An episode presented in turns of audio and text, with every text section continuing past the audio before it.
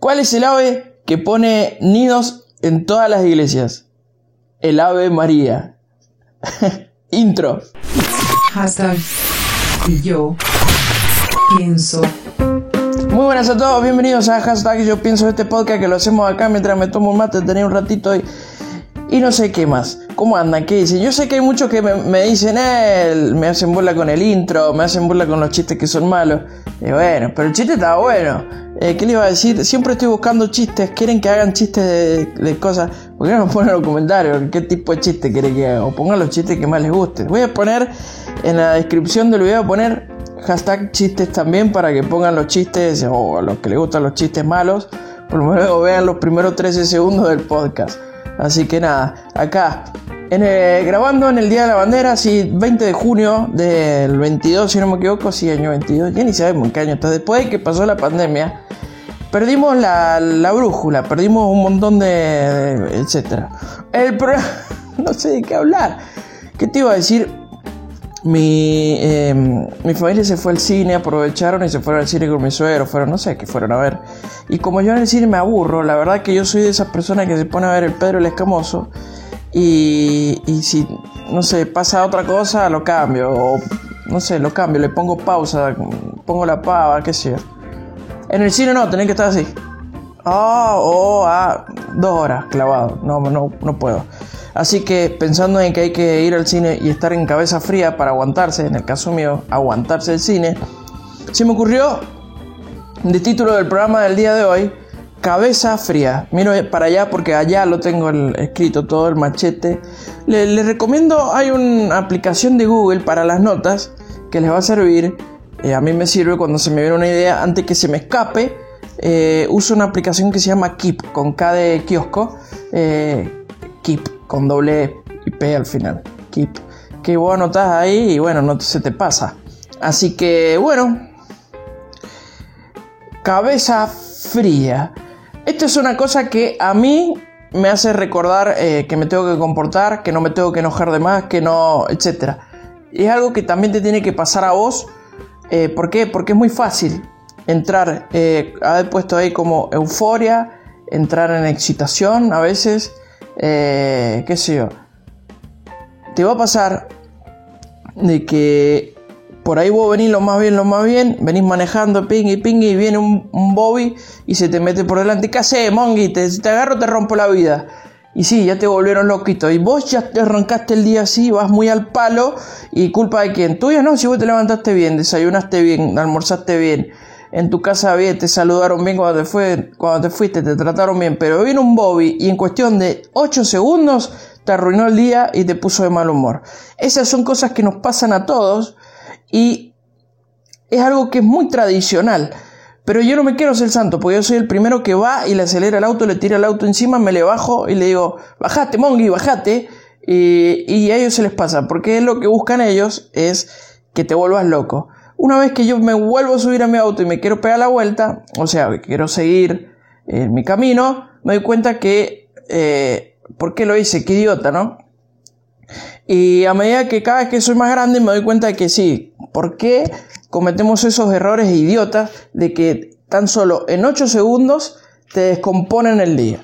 Te, esa euforia, ese, ese, ese ardor de sangre que por ahí tenemos, que es muy normal. Y si no te pasa y no lo sentís es porque sos un zombie, no sé, no tenés sangre, loco. La Biblia habla mucho de esas cosas como diciendo tengan templanza, tengan...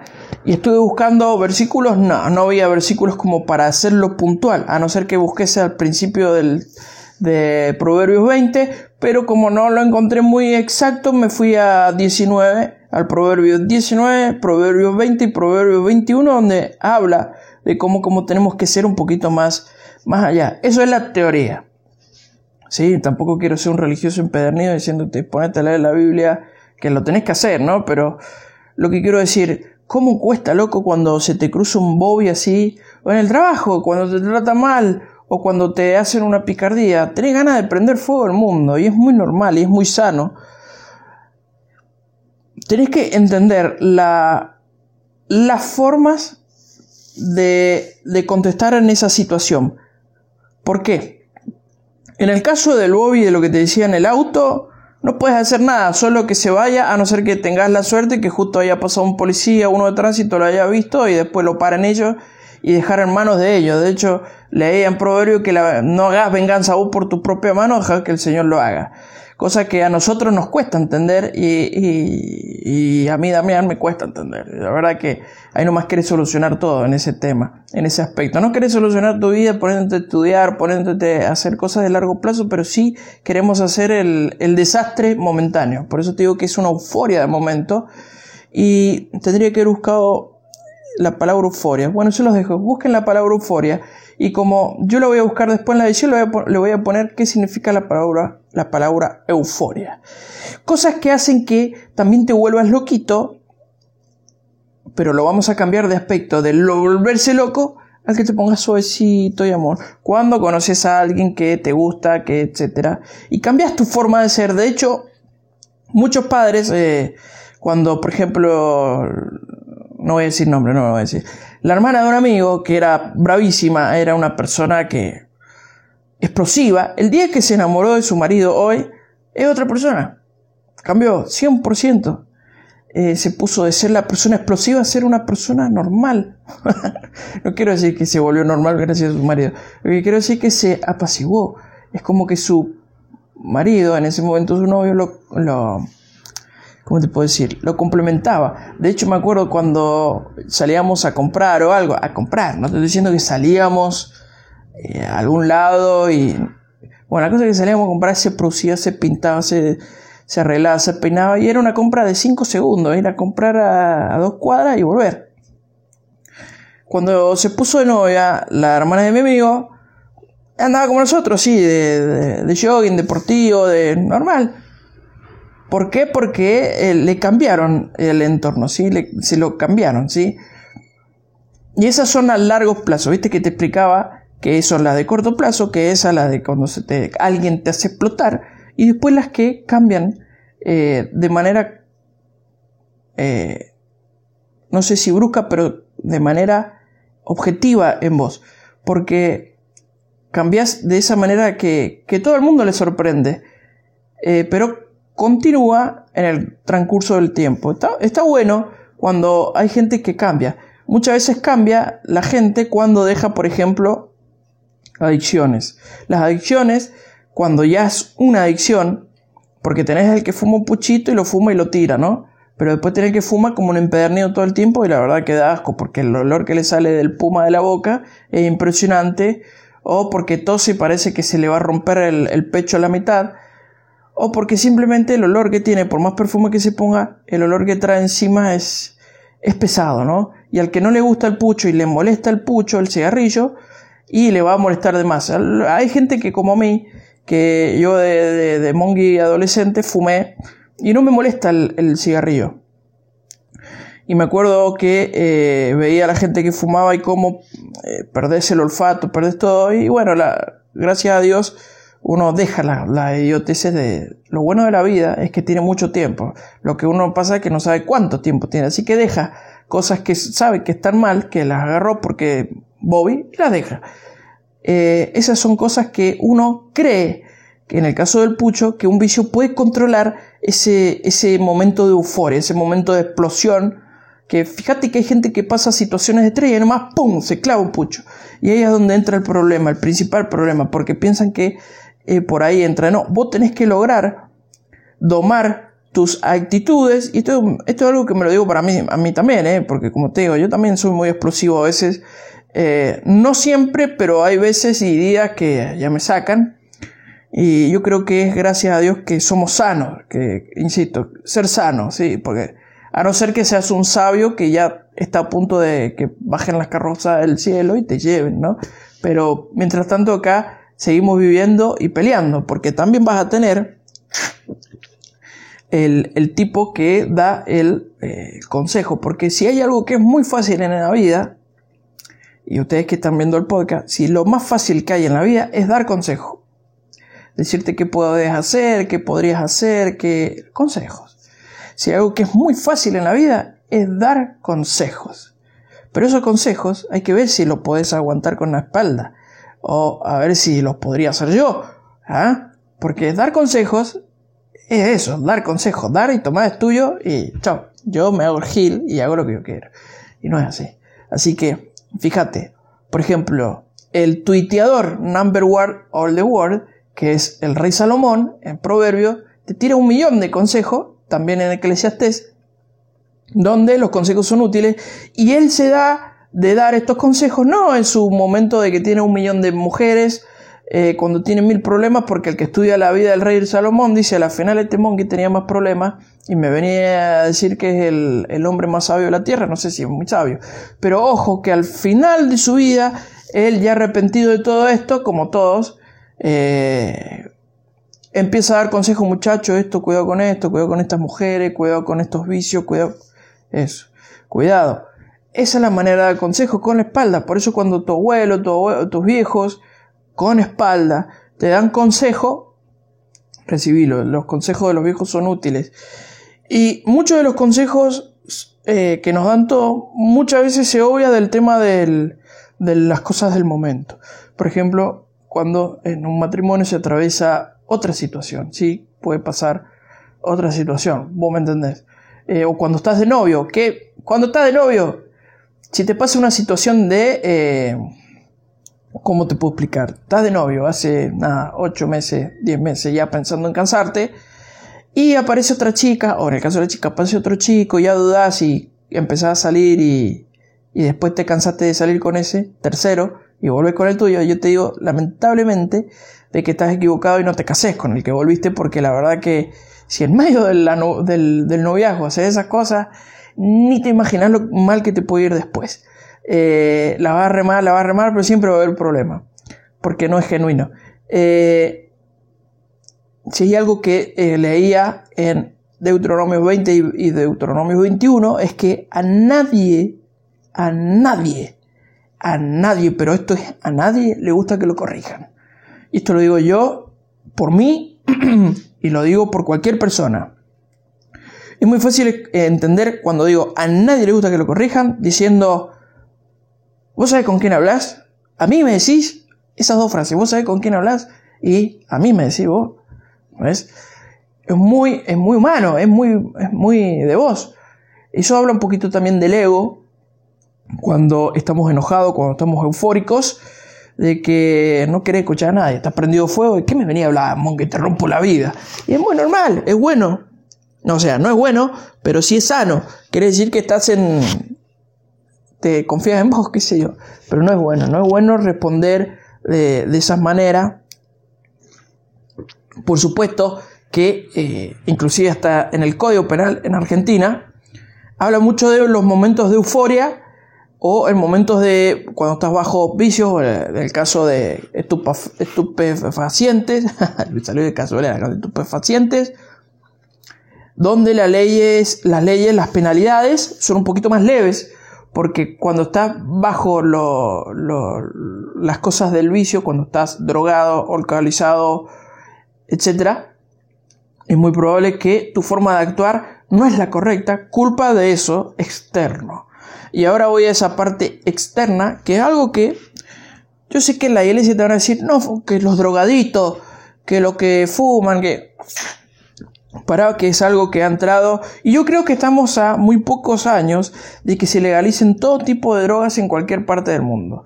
Y yo creo que en Argentina y todo. Porque así como en su momento fue ilegal la bebida alcohólica, eh, también van a ser legales en cualquier momento las drogas. Y eso es, como decía Pablo, eh, señalando el tema del libre albedrío, cada uno haga lo que quiera. No lo dijo sí, pero dijo, todo no es lícito, pero no todo nos conviene. Nosotros, ¿qué hacemos diciéndole a los otros cómo hacer su vida? Nosotros podemos recomendarle cómo mejorar o no mejorar, sino qué te va a hacer bien. Eh, algunos hemos decidido comer distintos y yo lo veo ahora que tengo 30 y algo de años, que eh, hay problemas de gente de mi misma edad por el tema del cerdo y por el cigarrillo y por muchas cosas, de que uno está bien y podría estar mejor si, bueno, yo hago muy poco ejercicio, pero si hiciera el ejercicio que corresponde a mi edad, estaría nuevo, podría jugar fútbol en la primera división. Buena primera división, pero vos me entendés, estaría muy bien. Eh, de hecho estoy bien, pero más vale que me va a doler todo por, ah, por no hacer, por no tener una eh, continuidad en el ejercicio.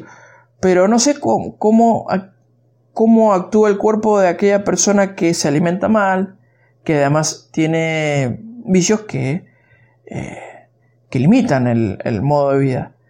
Así que voy a leer un poquito de lo que tengo acá, que es muy probable que esté mal escrito, pero lo escribí pensando en este mensaje o en este podcast. Cabeza fría son los que crecen y a su misma vez son los que odian los de arriba y los odian los de abajo.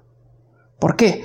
Fácil porque los de arriba piensan que son pertenecientes y los de abajo te dicen que olvidaste a los de abajo y te la creíste. Pero lo que tienen en común, o sea, pero lo que tienen en común los de arriba y los de abajo es que son unos vagos. Ninguno de, los dos reconoce el esfuerzo para sumar. Mira,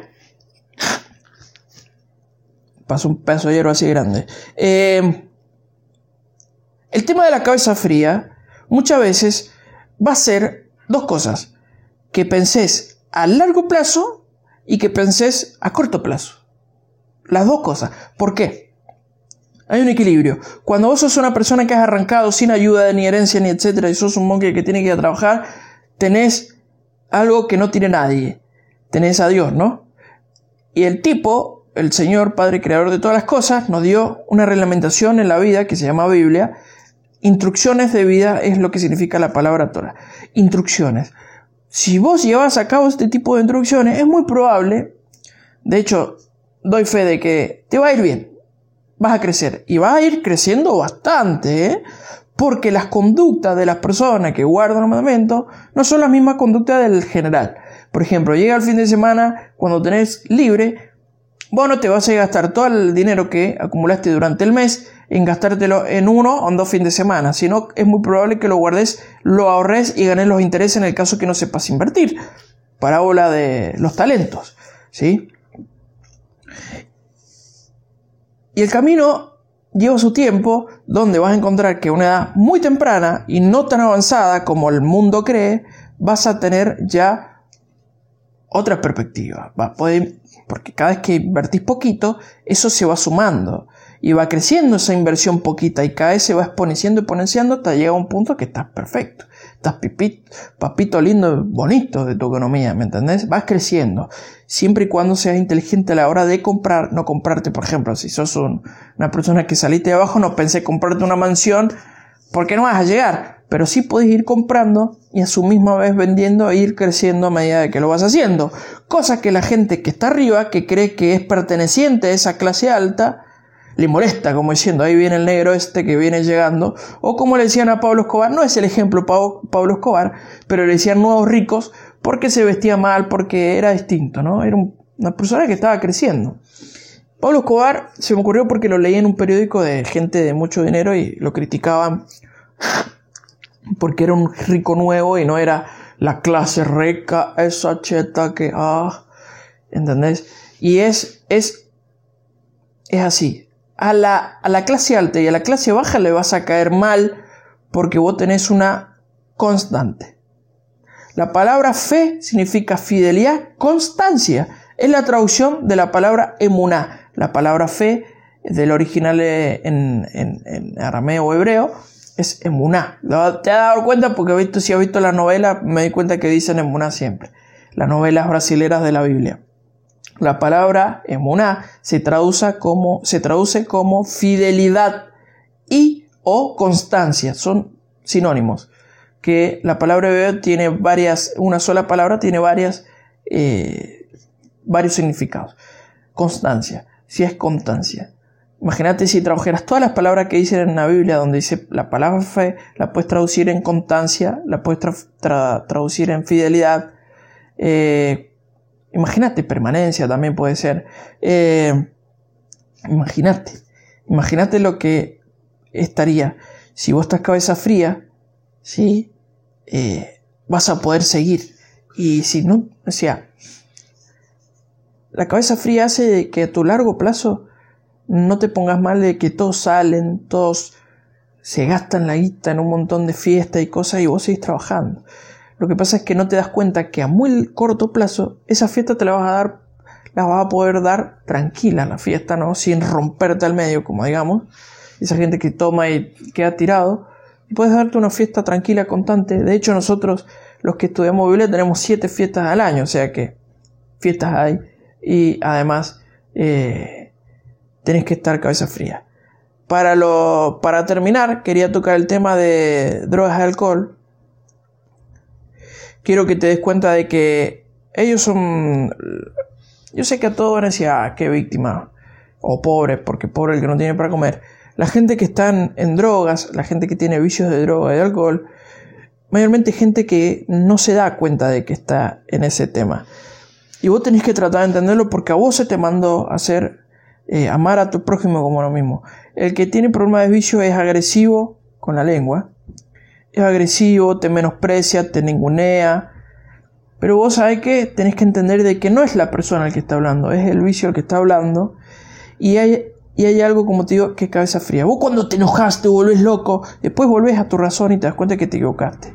El vicio no deja ver que estás equivocado en lo que estás haciendo y ellos siguen continuamente en eso y por eso es un vicio.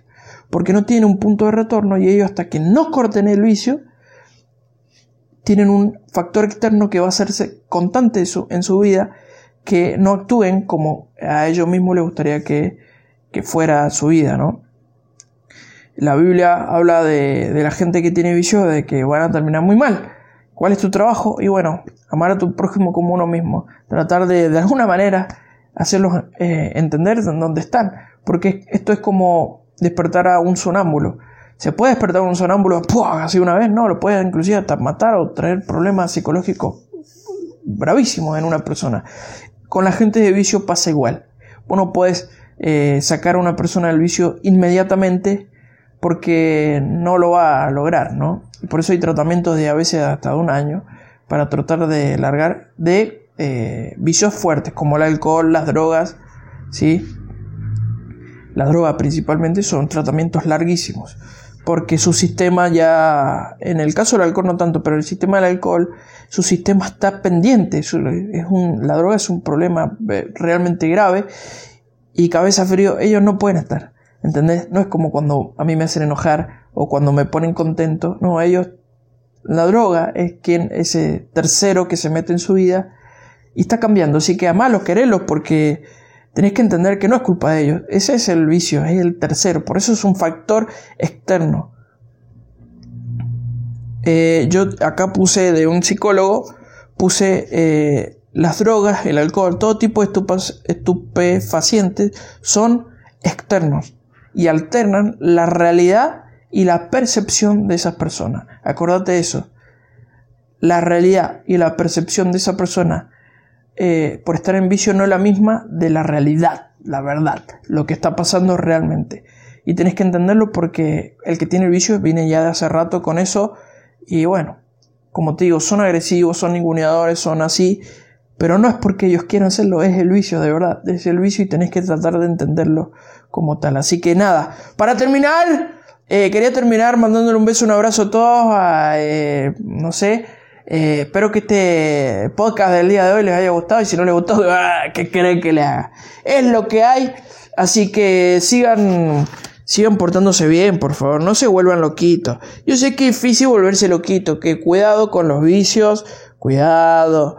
Chimehuencha, cuidado pórtense bien. Este mensaje, este podcast, no es para gente religiosa, ¿no? Es gente para mis amigos, para gente nueva que me va conociendo y eh, con el fin de que todos nos portemos bien de a poquito y logremos hacer las cosas bien para cambiar el mundo de mugre y tu entorno roñento este donde vivimos, porque es una porquería. Así que nada, les mando un beso, un abrazo y caminar con Dios, que lo demás no importa nada. Che, les mando un beso. Chau.